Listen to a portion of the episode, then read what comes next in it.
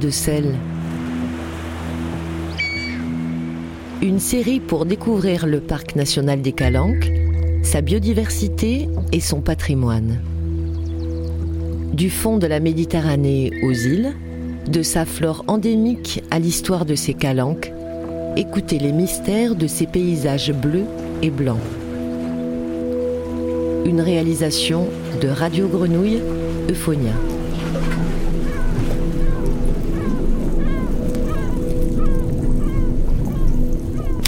Épave du Liban, Marseille, Ouest Farillon, au large de l'île Mer. Paquebot en fer de 91 mètres de long, coulé le 7 juin 1903. Profondeur de 28 mètres à 36 mètres. Alors elle est juste euh, à, côté des îles de Tiboulaine et de Mer.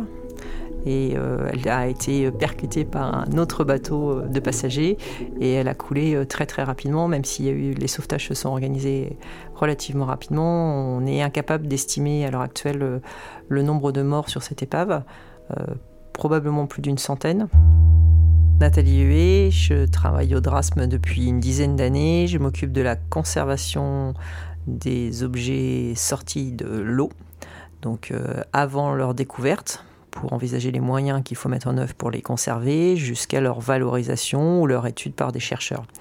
Et donc ça veut dire objet, ça veut dire petit objet, ça veut dire euh, amphore, mais ça veut dire aussi euh, épave, sur épave métallique des Premières et Secondes Guerres mondiales par exemple. Le, Liban partait de Marseille pour aller en Corse et il a été percuté par l'insulaire qui lui venait, je crois, d'Italie. Enfin, il venait de l'Est.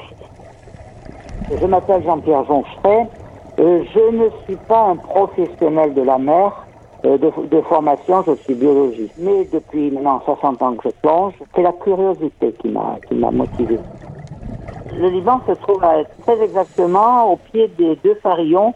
Les deux farillons, ce sont deux petits îlots très pointus qui, qui bouchent le passage de l'île mer. Et tandis qu'à bord de l'insulaire, équipage et passagers se réjouissaient d'arriver au port où des êtres chers les attendaient avec impatience, les mouchoirs s'agitaient encore sur le pont du Liban, en voyant les derniers adieux du départ aux parents et aux amis groupés encore sur le quai de la Joliette et au phare Sainte-Marie. Le Liban marchait maintenant à une vitesse de 14 nœuds. Il était 11h50 et le paquebot se trouvait encore dans la plage du Prado. Quelques minutes plus tard, le Liban doubla l'île de mer et c'est alors qu'il aperçut l'insulaire, qui marchait une route opposée et parallèle à la sienne. Le Liban siffla bâbord et continuant à marcher, machine en route, il fit une embardée vers la côte. Gaspard Galli, le journal, février 1904. Vous savez, quand vous êtes sur un trottoir, vous voyez arriver quelqu'un en face, vous vous dites, bon, moi, je me, je me mets sur la droite et cette personne va sur la gauche.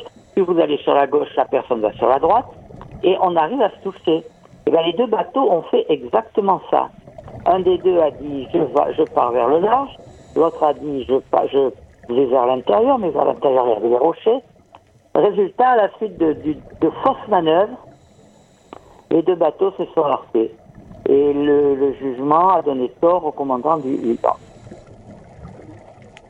Ce qui est intéressant, c'est que c'est une épave sur laquelle il y avait euh, du courrier, donc on sait qu'il y a énormément de lettres qui ont été perdues euh, dans cette épave. Elle appartenait à Fraissinet, et donc euh, bien sûr, Fraissinet a essayé dans les, dans les mois qui ont suivi de pouvoir récupérer un certain nombre de matériel à bord parce que ça, ça, coûtait quand même relativement cher et ça pouvait être réutilisé. Et notamment la cloche du Liban a été récupérée dans les quelques années qui ont suivi en 1912, je crois. Euh, malheureusement, elle n'est pas en France. Euh, on sait qu'elle existe, mais elle est probablement aux États-Unis. C'est vraiment pas de chance qu'il y ait une centaine de morts, parce que nous étions un dimanche. La mer était extrêmement calme, un dimanche d'été. La mer était calme, il y avait une infinité de bateaux autour. Euh, il y avait des bateaux qui passaient, qui venaient de Marseille. Il y avait l'insulaire qui venait de percuter le Liban. Et malgré ça, il y a eu beaucoup de, victimes. Il paraîtrait que des épaves, il y en a un million sur la Terre. Et alors, je ne vous dis pas le nombre de personnes qui sont, qui sont perdues. Certaines épaves sont d'ailleurs d'accès interdit parce qu'elles sont considérées comme euh, cimetières. Et d'autres, euh, on sait qu'on plonge, par exemple sur le Liban, sur un endroit où il y a eu 100 personnes qui ont été euh, prises au piège sous une grande bâche qui leur servait à, se protéger du soleil et qui sont morts d'une façon atroce. Les scaphandriers, les scaphandriers à casque ont remonté tous les corps. Euh, même il y a un des scaphandriers qui est, mort pendant la récupération. Ce qui est assez curieux, c'est que l'armateur avait son équipe de scaphandriers et le syndicat des marins avait une équipe euh, concurrente. Et tous les jours, ils se retrouvaient euh, sur l'épave, deux bateaux, deux équipes de scaphandriers, et c'était à celui qui remontait le plus de cadavres. Euh, les cadavres et les sacs postaux qui étaient recherchés.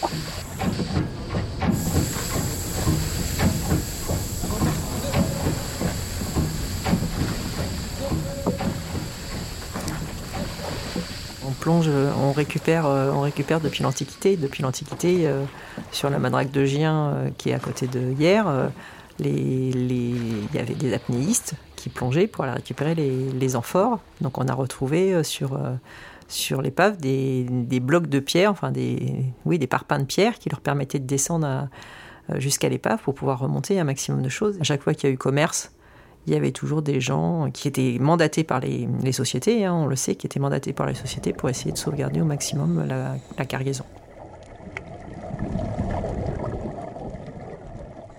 Ma première plongée sur le Liban, c'était en 1962 peut-être. Euh, J'étais un tout jeune plongeur, je m'intéressais plutôt à mon détendeur, mon air, euh, mon appareil photo. Et ça, c'était quelque chose de gigantesque. Pour moi, j'ai trouvé que c'était énorme une épave au fond de l'eau. Finalement, depuis, j'en ai vu des bien plus grandes. J'ai vu des, des tankers, j'ai vu...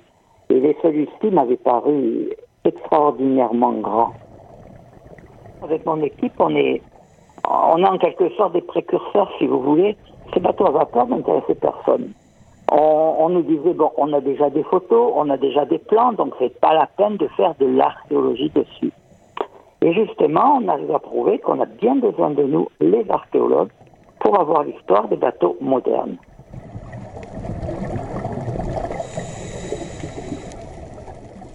La plupart du temps, elles ont été étudiées, pas toutes, mais un certain nombre a été étudié. Euh, on a les archives, on a éventuellement les plans, on a les conditions de naufrage. Donc, euh, euh, il arrive qu'on fasse des opérations archéologiques sur ces vestiges métalliques, sur ces épaves métalliques, mais c'est plutôt sur des, thématiques très spécifiques, par exemple le, type de machine à vapeur, euh, les éléments qui sont en place, le type de canon, etc., ou pour leur identification. on utilise les mêmes outils de l'archéologue. Le principal outil de l'archéologue, c'est une espèce de d'aspirateur qui enlève les sédiments, parce qu'on veut voir ce qu'il y a dessous. Ensuite, euh, le dessinateur, le photographe. Ça, c'est des gens qui veulent avoir quelque chose de très net, très propre. Le géomètre qui fait le relevé de, l'épave. Et seulement à la fin, mais c'est seulement, je sais pas moi, 5% du travail, euh, on s'occupe à relever les objets que nous avons bien situés sur l'épave. Sous l'eau, tout a l'air de très bien se préserver. Ça ne veut pas dire que sous l'eau, ça ne se dégrade pas, mais sous l'eau, ça peut être une dégradation qui est beaucoup plus lente. Et on peut retrouver, euh, bien sûr, de la céramique et du bois et du fer qui datent de plus de 2000 ans sous l'eau sans aucun souci. Les dégradations majoritaires, bah, ça va être bien sûr la corrosion, mais ça va être aussi la problématique des ancrages de bateaux à proximité. Et ça va être aussi le, les difficultés avec les plongeurs qui vont venir visiter ces épaves. Et donc, euh, ça peut provoquer un certain nombre de dommages. Euh, à la fois, euh, bah, si les gens s'accrochent à la structure, si les gens palment beaucoup trop fort et donc vont soulever des sédiments, etc. Et puis ensuite, on est soumis aussi à un certain nombre de pillages de gens qui vont ramasser des petits, des petits objets, qui vont ramasser un petit morceau de tôle, qui vont enlever un hublot, etc., qui vont encore plus déstabiliser la structure. Sur ce type d'épave, jusqu'à présent, on ne faisait pas grand-chose en dehors de- d'observer les dégradations. Euh, depuis un an, on est sur un énorme programme qui s'appelle Save Our Shipwrecks, donc c'est SOS. On est associé plongeur du Drasme, euh, moyen nautique du Drasme, un biologiste spécialisé de biologie marine, un corrosionniste qui s'appelle Jean-Bernard Mémet à Acoros, et puis le laboratoire du CEA, Centre d'énergie atomique. L'idée, c'est de pouvoir à la fois, dans un premier temps, étudier la corrosion actuelle, de pouvoir tester ce qu'on appelle de la protection cathodique, euh, comme on fait sur les bateaux, comme on fait sur les ouvrages de port, comme on fait sur les plateformes offshore, c'est-à-dire de pouvoir imposer des anodes sacrificielles ou un courant imposé qui permet de mettre la tôle métallique dans un état où elle se corrode beaucoup moins que naturellement. Les anodes sacrificielles, la problématique c'est qu'il faut mettre beaucoup d'anodes sacrificielles. Donc ça va être testé d'abord en laboratoire pour savoir ce qu'on relargue. Est-ce que ça a une incidence directe sur le milieu avoisinant? Sur les courants imposés, euh, la solution est beaucoup moins polluante, sauf qu'il faut réussir à installer une, installation électrique à proximité, donc ça veut dire une bouée, et il faut être sûr qu'il y ait une continuité électrique de l'épave. Il y a une deuxième phase qui est les constats d'état, donc réussir à associer les plongeurs des clubs euh, locaux. Donc ça, ça pourrait très bien se faire euh, sur le Liban et sur les épaves de la ville de Marseille. D'associer des plongeurs locaux qui vont fréquemment sur l'épave, qui la connaissent bien, et euh, leur demander de faire régulièrement, de remplir une fiche de l'état de dégradation de cette épave. Et dès qu'ils notent des dégradations, de pouvoir nous les signaler et toute l'idée, c'est de pouvoir réussir à déterminer euh, quel type d'épave on va conserver en priorité, puisqu'il y a des milliers d'épaves métalliques, euh, en particulier sur les, sites des conflits mondiaux. Le Liban, c'est un naufrage qui a marqué les Marseillais, et il y en a beaucoup de ce type. Euh, parce qu'il y a eu des morts, parce que, parce que ça touche de très près la vie locale, parce que les, les plus anciens s'en sont souvenus et ont retranscrit ce qu'ils savaient. Les inculpés ont confié le soin de leur défense à maître Autant, Grandval et Valency, qui se sont fait une spécialité des questions maritimes, et dont le talent est unanimement reconnu. La première et la deuxième audience seront consacrées à la lecture des pièces de la procédure et du rapport de M. Fourest, qui ne tient pas moins de 100 pages. Le véritable intérêt des débats ne commencera qu'avec les témoins de l'interrogatoire des officiers en cause, dont le système tend évidemment à rejeter la responsabilité de l'événement les uns sur les autres. Je dois ajouter que les commandants Lacotte et Arnaud ont, dans le monde maritime, la réputation de professionnels expérimentés. Et dans ces conditions, on peut s'attendre de leur part à une défense acharnée, car c'est leur honneur de marin qui est en jeu.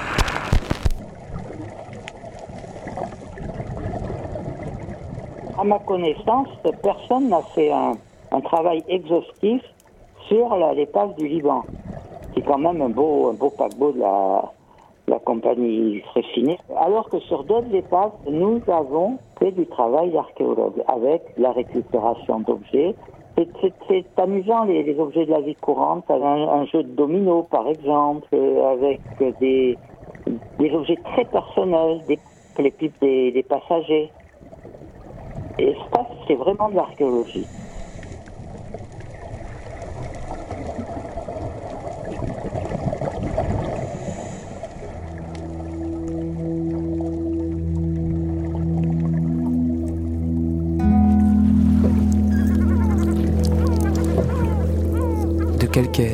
Et de sel. Plongée sur l'épave du Liban avec Jean-Pierre Joncheret et Nathalie Huet. De calcaire et de sel. Une série sonore coproduite par Radio Grenouille Euphonia et le Parc national des Calanques, bénéficiant du soutien et de l'appui technique et scientifique du DRASM pour cette série dédiée à l'archéologie sous-marine. Réalisation Jean-Baptiste Imbert.